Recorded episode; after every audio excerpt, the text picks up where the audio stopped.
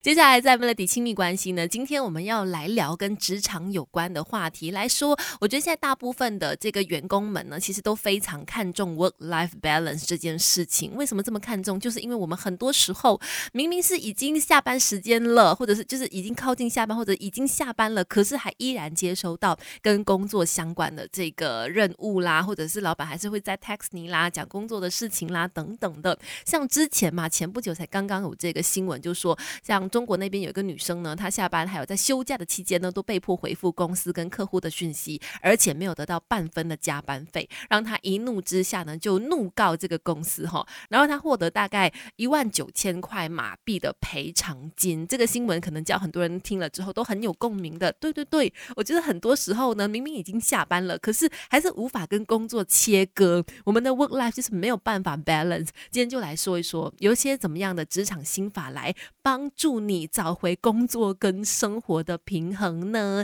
第一点就是呢，一定要清楚你今天工作的目标是什么，你今天要完成的东西是什么，就是界定好这个目标。OK，你今天要做的 To Do List 就是这样一二三三件事。那不要给自己过多的那种或者是过高的那个期待，说我今天就要完成很多很多的事情。这样子的话，你真的永远都下不了班，就是工作都做不完哈。一进到公司呢，就要设定好清晰的目标，然后也要让你身边的同事啦、老板知。道说，我今天主要就处理这三件最重要的事情等等的，让他们也会知道说，哦，OK，那有其他的事情的话呢，可能我们明天再讨论，我们明天再安排一个时间再开会啊，等等的，就是设定好目标，也顺便设立好一个界限。你可以不问世事，但别不懂人情世故。Melody 亲密关系。今天我们说要怎么样让 work life balance，不要总是下不了班，或者下班明明下班时间到了还在处理公事呢？那就要靠你在在这个工工作的时间里面，好好的、有效率的去完成你的工作了。就是比如说，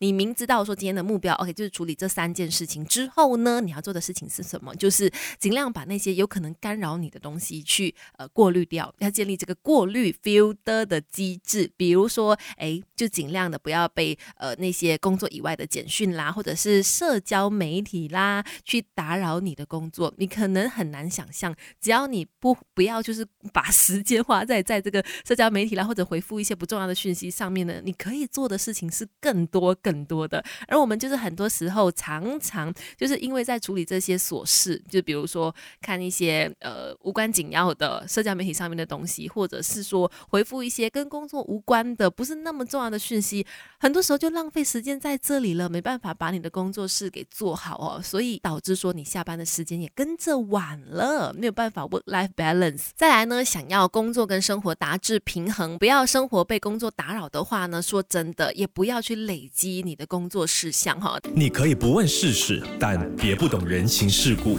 Melody 亲密关系，继续来说，想要 work life balance 的话，说实在的，你就必须要改掉拖延症的一个坏习习惯，改掉这个毛病才行啊。要不然总是拖到最后一分钟，或者是常常你的工作就是慢慢慢慢的一直不断的在累积，就是你想说 OK，我晚点再处理，或者是我等一下。再把这些小事情，你眼中的可能一些小事情，呃，可以很快处理掉的东西，你都累积的比较多，才一次过做的话呢，那基本上说真的，一个忙起来，你也会一个不小心就加班了，或者是一个不小心下班了之后还在处理这些小小的事情。所以，想要 work life balance 的话话呢，想要就是好好的在下班以后享受自己的生活，享受自己的 life，拿回自己的 life 的话呢，就必须要改掉拖延症的这个毛病了，有效率的工作才能够准时。下班有效率的下班，然后把生活给找回来哈，改掉拖延症，然后不要让工作总是积累。就是你明知道那是你一一眨眼就可以做掉的东西，那就处理掉它吧。